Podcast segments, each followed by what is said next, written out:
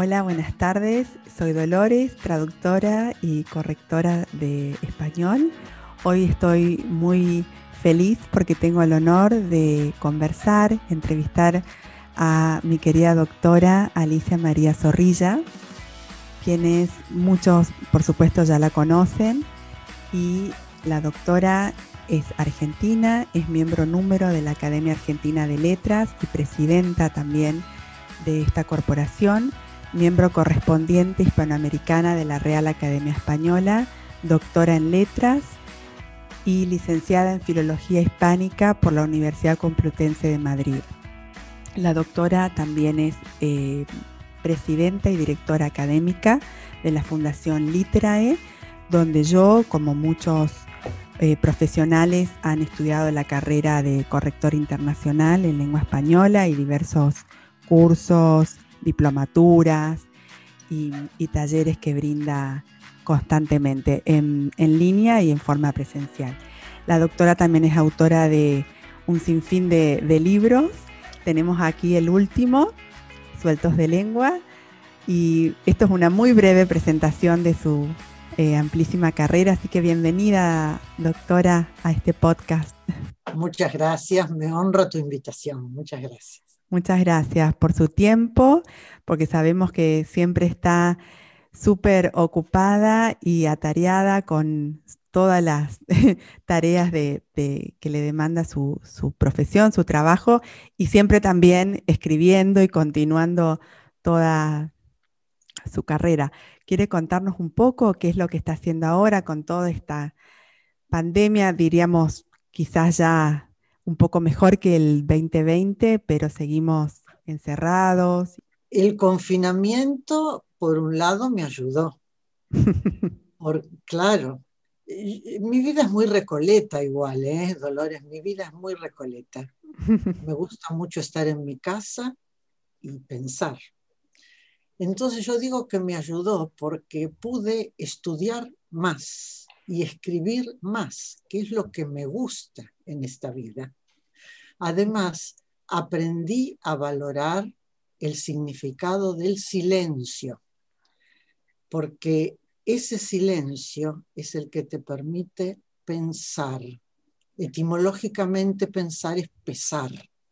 Entonces pesé lo importante que era en la vida la voluntad, la paciencia, la perseverancia, la constancia y sobre todo la vocación de servicio. Me di cuenta desde que desde mi casa podía seguir ayudando, que es mi objetivo en lingüística, ¿no? En el ámbito lingüístico. Por lo tanto, creo que Dios nos ha puesto a prueba, realmente nos ha puesto a prueba, y lo valoro, lo agradezco. Creo que la vida no es insoportable por las circunstancias, sino por la falta de significado y de propósito.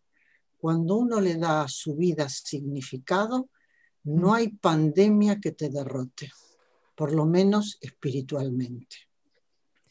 Es verdad, usted siempre su actitud eh, positiva y de ver el vaso medio lleno y no medio vacío, ¿no? Exactamente, exactamente. Yo lo llené completamente. ¡Qué alegría! Lo llené completamente. Sí, y también el tiempo, ¿no? Que uno perdía entre ir y volver, me imagino, de su casa a la fundación, a la Academia de Letras. Lo gané, lo gané. Realmente lo gané porque todos los días me levanto, desayuno y escribo. Claro. Que para mí simboliza mi vida, porque yo empecé a estudiar letras para escribir.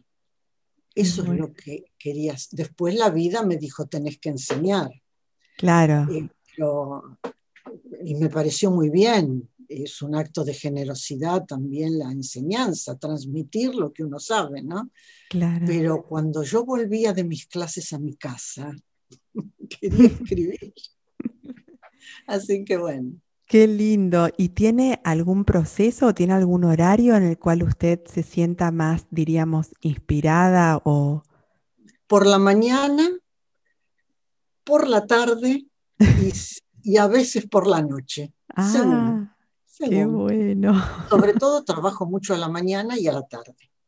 Claro. Pero siempre encuentro un, huequito para seguir. Qué bueno, doctora. Y qué alegría este último libro que escribió, que hemos algunos estado releyendo quizás o leyendo últimamente sobre em, Sueltos de Lengua, el título que eligió. Me encantó. ¿Cómo surgió? Esa es, una frase que decía mucho mi madre. Cuando había una persona muy locuaz, me decía, mira qué suelta de lengua. Y eso a mí me quedó, se ve en mis neuronas. Claro. Y cuando estaba pensando en qué título poner, saltó a mi cerebro la frase y la puse en plural, pero le di doble significado. Sueltos como textos breves sobre la lengua, en periodismo se habla de sueltos, ¿no? y, y además por la persona que habla sin darse cuenta de lo que dice. Son tan sueltos que cometen errores, por eso yo hablo de crímenes gramaticales. Mm, me encanta. Y claro, porque cometen errores graves por ignorancia supina, digo yo, que es la negligencia en aprender lo que se puede y lo que se debe. Exacto. La gente no quiere aprender su lengua. Van a clases de inglés, de alemán, de francés, de italiano, pero no a clases de español y así hablan y así escriben, lamentablemente. y es la lengua materna y uno dice, ya está, nací eh, en un lugar donde se habla mi idioma, mi lengua materna, no necesito ni estudiarla, ni perfeccionarla, ni, ni nada.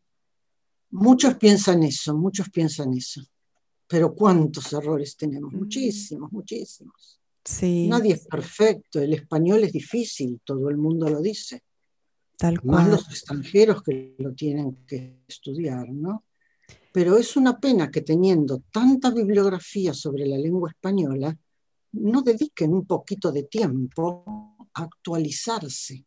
Exacto. Ese es el...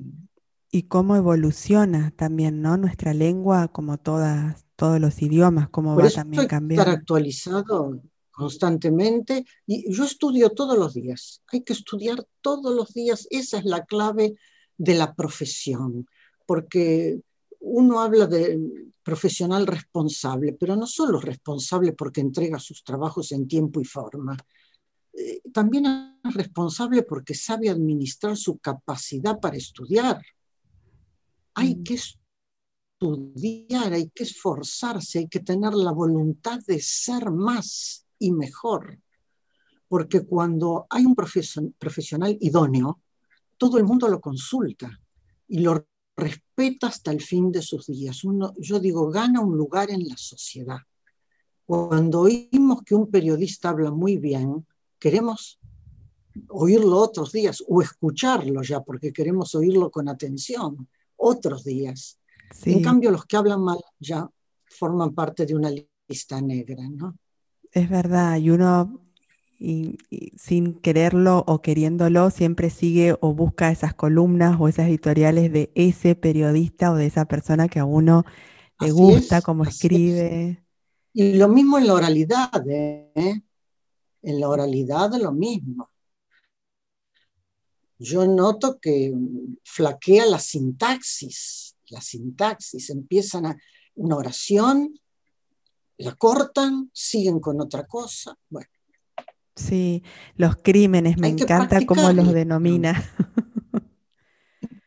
Siempre recuerdo las clases hace tantos años con usted que eh, pone mucho humor, al igual que en el libro, y, nota, ejemplifica estos crímenes, como los llama ahora en el libro, de una manera graciosa que uno no puede evitar eh, reírse y a la vez acordárselos, ¿no? Mira, tengo dos que te voy a leer. No son dañinos para las personas porque no los pican a los mismos. Yo digo, al leer esto, lo dijo un periodista, ¿no? De un noticiario, eh, ¿quién pica a quién? ¿Quién pica a quién? Porque dice, no los pican a los mismos, pero antes habló de las personas. Entonces será, no las pican y no a las mismas, sino a estas otro, en un diario de La Plata, ya se encuentra tu certificado de vacunación digital en la aplicación Mi Argentina. ¿Cómo vacunación digital? Yo dije, oh sorpresa, otro tipo de, vacunación a través de la, del monitor imposible. ¿Cómo así? ¿Me vacuna? Eh, falla el ordenamiento. falla el ordenamiento de las palabras. Era, ya se encuentra tu certificado digital de vacunación, no de vacunación digital. ¿Y eso es del ministerio? todos los días. ¿Cómo? ¿Eso será del ministerio también? ¿O son textos que o de un noticiero también? No, no, no, son textos periodísticos. Me ah, estoy dedicando mucho al periodismo. Claro, la verdad que es muy útil para el periodismo, porque... El periodista es maestro también. Yo les explicaba en una entrevista que me hicieron, ustedes tienen que hablar bien porque son maestros. El otro día escuché a un actor que decía, yo lo digo así porque se lo escucho a los periodistas. O sea que los toman como maestros. Tienen una gran responsabilidad frente a los televidentes. Y sí, porque uno escucha... también, por supuesto. Uno escucha una noticia y si no es como experto en el idioma como usted o, o que está en constante estudio, cree que está bien, que está bien dicho y que se dice así. Penetra, penetra. Claro. Claro, va penetrando, va penetrando y... ¿Y, usted qué cree que será, doctora? ¿Es algo de nuestro país que son siempre que están a las corridas, que no prestan atención o que directamente... No, en todos. No en todos. En, todos los países hay problemas porque eh, cuando me reúno con mis colegas de las academias hispanoamericanas, dicen lo mismo. Hay un gran descuido en el pueblo de la lengua, un gran descuido. Sí, yo creo que toda también esta tecnología que hoy permite que podamos hablar aunque no estemos juntas en, la misma habitación, en el mismo lugar, eh, afecta de alguna manera porque los más jóvenes tienen otro contacto en tanta tecnología y tan mal uso del idioma hace que también ¿no? No, no, no se mejore esa comunicación oral ni escrita, bueno, menos aún. Es un grave problema. que yo digo que esta nos ha solucionado mucho el Zoom, eh, el teletrabajo, todo lo que quieras pero del monitor hacia mi casa, hacia adentro, yo estoy sola. Y vos también estás sola. Sí. Entonces, yo necesito el contacto. Es así, cuando triunfan con una buena respuesta. O hacerles así, si no, no lo hacen. Es cierto. Pero no sé, yo también me divierto en las clases, yo también. Sí. Y no, y no es la enseñanza lo que más me gusta, ¿eh? Claro. No, no, no, pero me gusta transmitir el saber, si es posible, para solucionar problemas, eso sí. Sí, doctora, y también el tema que habla mm, en alguno, en, un capítulo del libro, de las muletillas, cómo molestan y cómo casi, creo que todos, sin querer o queriendo, caemos en, este grave error. Y se pegan, las muletillas se pegan. Ahora está de moda Dale, mucho. No sé qué otra eh, vos habrás escuchado. También me entiende, me entiende. Soy claro, soy claro. Sí, me explico, me explico. Pero claro, lo es cuando se repiten, porque si las decís una vez, bueno, ya está, eso no es muletilla, pero en la conversación a veces la persona repite cuatro veces. Ahí es muletilla o latiguillo, como dicen los de España, porque parece un látigo. Claro. Yo lo siento como un látigo. Realmente molesta. Pero bueno. Y a mí me ha pasado, sí, pero me ha pasado, doctora, escucharlos de personas que, que son profesionales, personas, como usted dice, ¿no? mal hablada, hay gente grande también, no, no di, bueno, el joven de hoy, los chicos, que no, y cómo también estas personas que eh, diríamos saben cómo hablar bien el idioma, las repiten y las repiten y aunque uno le dice, bueno, eh, ya está, o sea, y después de un tiempo la vuelven a decir. Entonces, si uno por ahí quiere tratar de ayudarlos a que no lo hagan o que no caigan en ese crimen, pero se ve que ya está como tan incorporado, como usted dice, que no son ni siquiera conscientes de que están diciéndola, diciéndolos a esta muletilla. El del remisero que yo cuento en el libro fue real. Lo tomé de la cruel realidad, digo yo. Así que me sirvió muchísimo ese diálogo con el remisero. Ah, era perfecto en la vida real. Un ejemplo. Sí, Sí, sí, muchos ejemplos son reales. Claro, casi todos. Usted siempre saca mucho de la vida, de la vida misma. Y, y yo el del hipocorístico también, el de los hipocorísticos. No te oigo, no sé. Ahí, te ahí la escucho, doctora. Sí, se fue un poquito la conexión, un ah. poquito inestable, pero ahí la escucho. Si quiere repetir lo último, por las dudas si no salió sí que el, capítulo sobre los hipocorísticos también tiene hechos reales. Todos reales. Qué, divertido. qué divertido porque aparte usted lo toma con humor, ¿no? Y se, de alguna manera... Es que lamentablemente los errores te hacen reír. Lamentablemente. Bueno, pero es importante, es importante como ah, aprender. La verdad es solemne el error te hace reír. Pero también uno aprende a través del error, ¿no? Porque lo puede ver, usted lo muestra, ¿no? Sí, sin duda. Lo muestra con fuegos artificiales. Sí, sí, sí. con mucho humor, entonces uno lo, ve. Sí, y fluorescente, fluorescente. Claro. Sí, es así, es así. Y también la gran influencia como traductora de inglés en mi caso, del, inglés, como todo el tiempo, incluso hasta clientes, te dicen, no, no, lo dejas en inglés porque acá ya se usa así. Y tenemos la, exact, la perfecta traducción para ese término, pero quieren que quede el inglés. Bueno, eso está mal.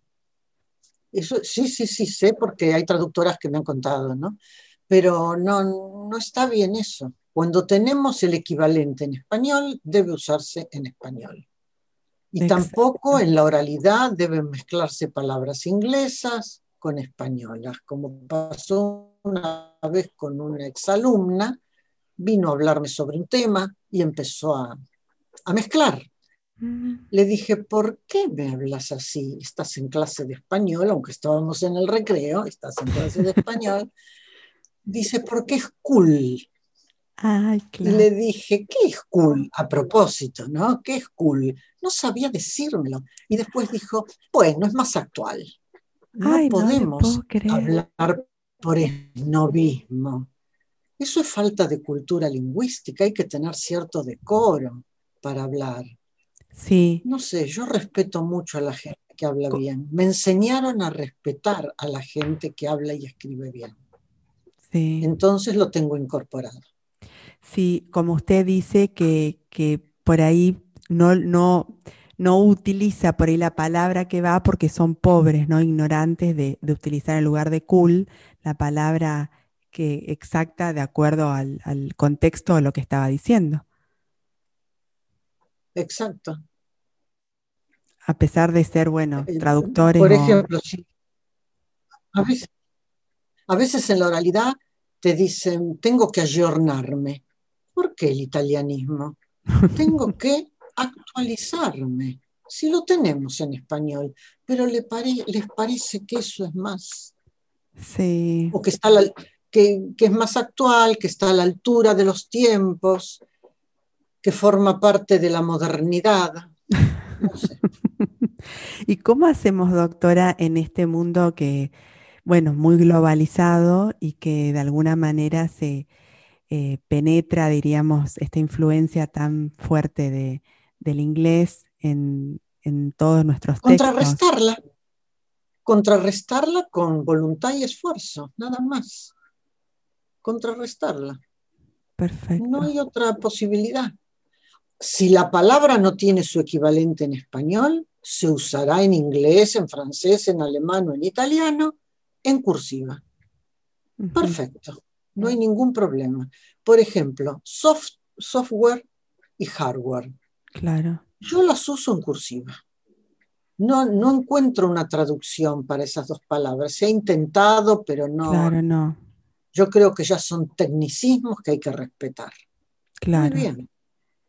Son tecnicismos y no, ya son entendidos así en todos los idiomas. Ahora, no acepto mutear.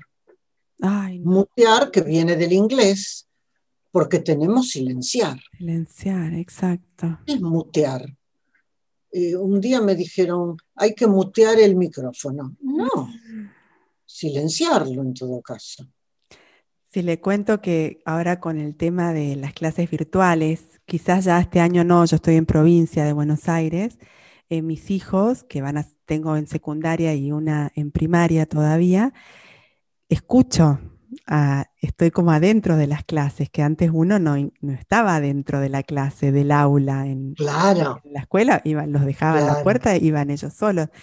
Digo, ni siquiera sabiendo que quizás hay padres o madres escuchando, los profesores se cuidan.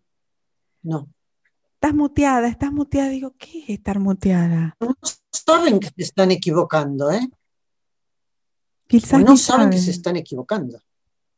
Pero son profesores grandes, son, no le digo, no, le quiero decir de nuevo, insisto, no es un tema de edad, es un tema de mal hablar. Claro, de no esforzarse en buscar el término en español. ¿Por qué? No es una lengua mendiga el español.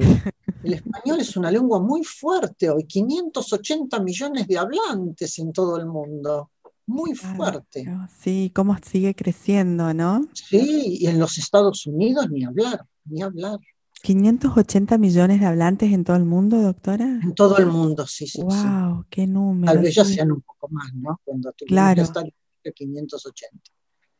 Wow. Pero bueno, por eso yo la defiendo tanto, porque es la lengua que me identifica. Yo estoy orgullosa de hablar en español de poder comunicarme con vos en mi lengua, como el que sabe inglés con un inglés. Claro. Uno tiene que estar orgulloso de su lengua.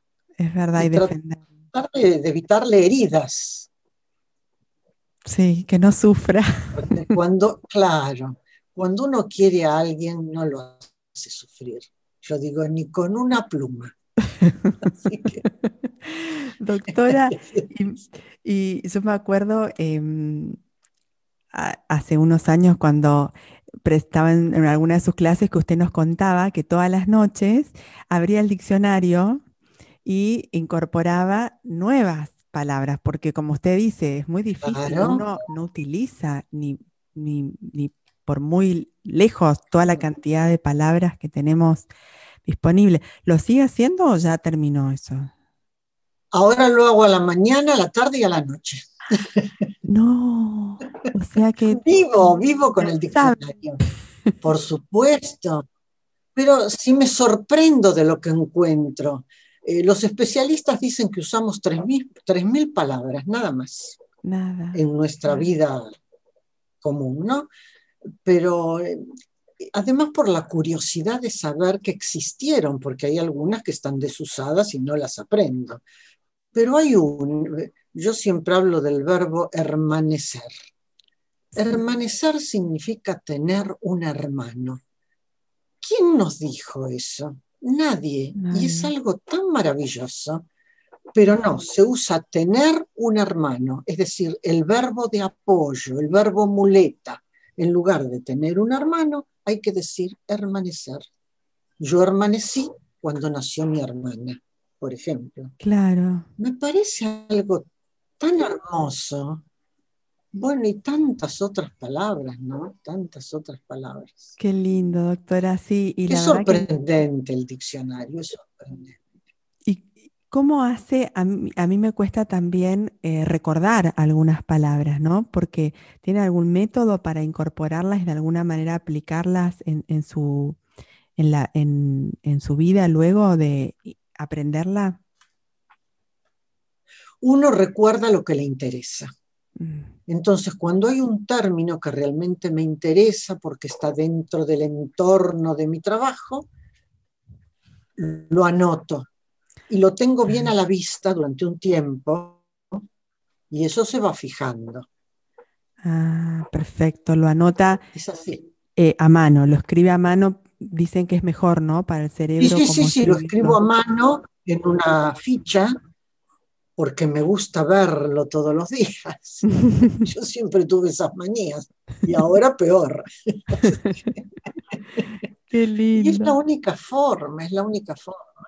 Sí, porque cuesta, a mí me pasa eso, que veo una palabra nueva, me encanta, pero claro, después de un tiempo hasta me la olvido, porque ni siquiera como hago, tengo que hacer ese proceso de incorporarla y fijarla para poder luego también producirla o que me, no, y si no la usas, yo la uso después, tal vez en mi trabajo. O sea que fijo las que realmente me interesan para mi trabajo. Detersión, por ejemplo. Un día buscaba en el diccionario al azar, así como me gusta a mí buscar, y me encuentro con detersión. Y que de ahí viene detergente, y que el detergente limpia. Entonces ahora yo hablo de la detersión de los textos limpiar los textos de eh, impurezas que son los errores. Qué linda palabra, ay, me encantó, la voy a anotar ya, detersión. Sí, y detergente viene de ahí, ah. el que limpia. Claro, y es, un, una palabra, un término que uno lo usa a diario y lo conoce, es, diríamos, nada Qué, linda, me encantó, sobre todo eso. Que pero sabemos detergente, pero no. Detersión. No, el sustantivo, sabemos detergente, el sustantivo detergente, pero no sabemos el sustantivo detersión. O sea que usted realiza. Detergente también se puede usar como título, ¿no? Claro, usted realiza la detersión o está eh, llevando a cabo la detersión de los textos. Qué linda. me encantó. Eso me encantó. Me encantó. Qué linda. Dije, qué linda palabra. Primero dije, qué difícil. Y cuando la dije en clase, ¿qué es eso? Decían, ¿qué es eso? Pero les gustó también. Y le escribí en el pizarrón y les gustó más todavía. Sí, y la verdad que si la escucho y no me la explica, no la asociaría con limpieza o depuración. Si, no, no, si usted claro, pero sí, hay que asociarla. Claro no la sociedad. Me encantó. Y cómo también esas palabras, como usted dijo. Hay que leer más el diccionario. Sí. Y mm, no, decía, sí. Perdón, dígame sí. No, no, decía que hay que leer más el diccionario para sorprenderse, no hay que perder eh, la capacidad de asombro ante las palabras, no hay que perderlas. Y leer sus libros, leer sus libros todos, sobre todo este último que me encantó y cómo también, así como eligió el título por, su mamá y lo que, cómo también las palabras están cargadas de emociones, ¿no? De sentimientos y de, experiencias de vida de cada uno. son picantes, son picantes. Un periodista me dijo, su libro es picante. Y le dije, tiene razón, fue el objetivo. Fue el objetivo. Porque hay que mover conciencias. Hay que mover conciencias. Eh, todos tenemos libertad. Si no quieren, lo dejan y no toman nada de lo que yo digo en el libro.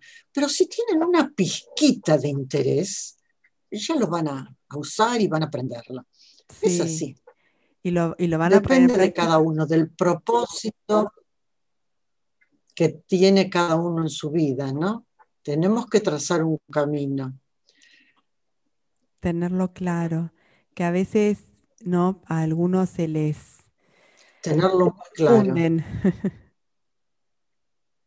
sí, es cierto, y también toda esta incertidumbre. Decía San Juan Pablo II que...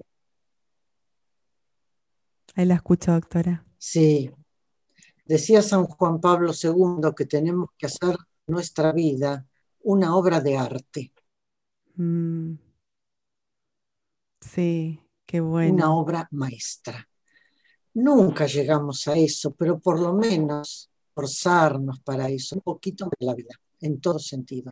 Yo creo que la mejor biografía de una persona es que te digan, fue buena, punto. Yo tenía un profesor de latín así, magnífico. El día que se jubiló le hicimos una despedida y yo le dije eso porque era un santo. Sabía, era un buen profesor, pero era un santo. Entonces yo le dije, ¿sabe cuál tiene que ser su biografía? Fue, cuando la leamos y usted no esté en este mundo, fue bueno. Ah. para mí eso es lo máximo, lo máximo de todo.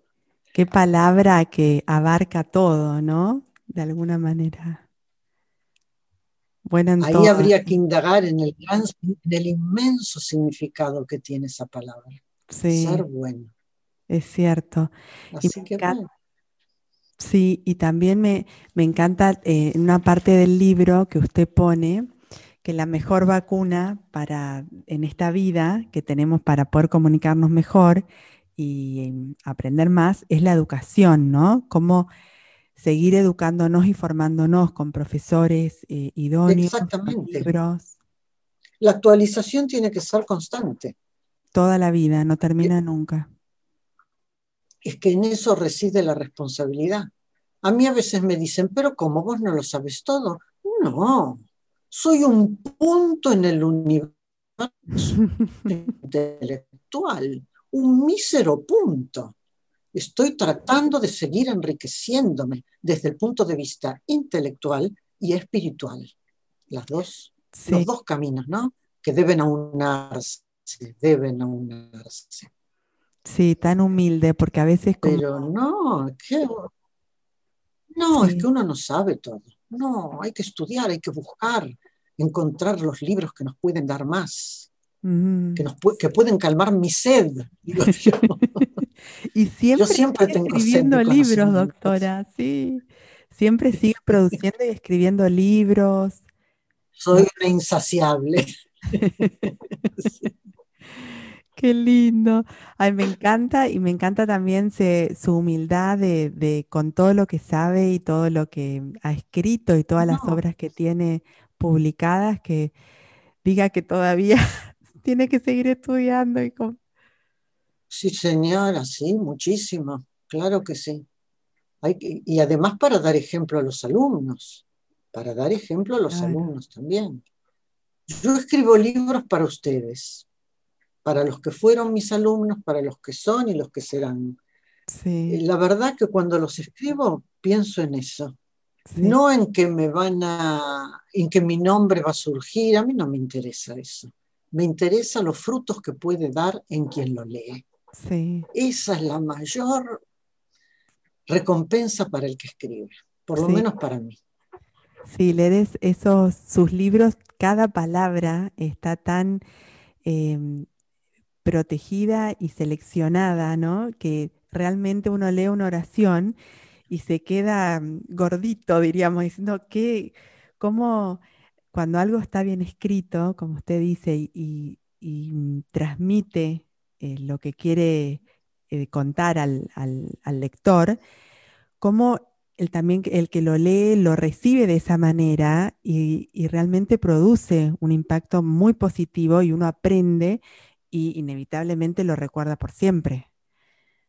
Desde las palabras que nos habitan, como lo dice que me encanta. Es que es así. Habitamos en las palabras y ellas nos habitan. Es así. Claro.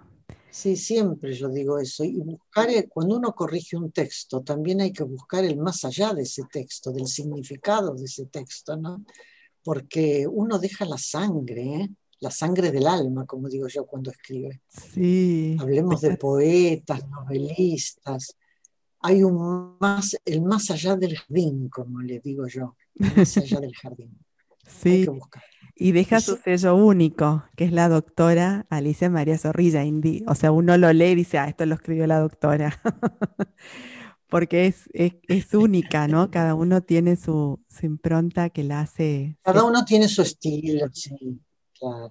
Sí, doctora, y para ir terminando, me quedaría horas hablando con usted. Eh, ¿Usted qué con, qué actitud, ya hablamos mucho de la actitud, pero qué actitud considera que es quizás la, mm, la más importante o si tuviera que elegir una sola para poder em, avanzar y seguir creciendo en estos tiempos difíciles que, que estamos atravesando en todo el mundo? Si tiene que elegir una. Es que no es la actitud es postura del cuerpo, disposición de ánimo, ¿no? Me quedo con la disposición de ánimo. Por supuesto, hay que esforzarse, hay que tener voluntad hasta para esforzarse, no perder la cultura del esfuerzo, que eso se ha perdido. Mm. Ser constante, ser perseverante, con lo mucho que uno puede, ayudar siempre a los demás, vocación de servicio. Y hoy decía que es muy común decir, hay que tener actitud, ponele actitud. Yo cambiaría esto, porque estas dos oraciones son vacías para mí. Hay que ponerle idoneidad, ponerle idoneidad. Hay que, hay que ser idóneo para que te respeten y te consulten hasta el fin de tus días. y, y, si te consultan, les das alegría a los demás porque podés contestarles. Entonces, y uno también colabora. es, lo, máximo, es lo máximo. La alegría del profesor cuando el alumno entiende, cuando le solucionas el problema, no te imaginas sí. cuál es. Es la luz en el camino. Sí, sí, sí, sí, sí. A mí se me enciende adentro una luz maravillosa.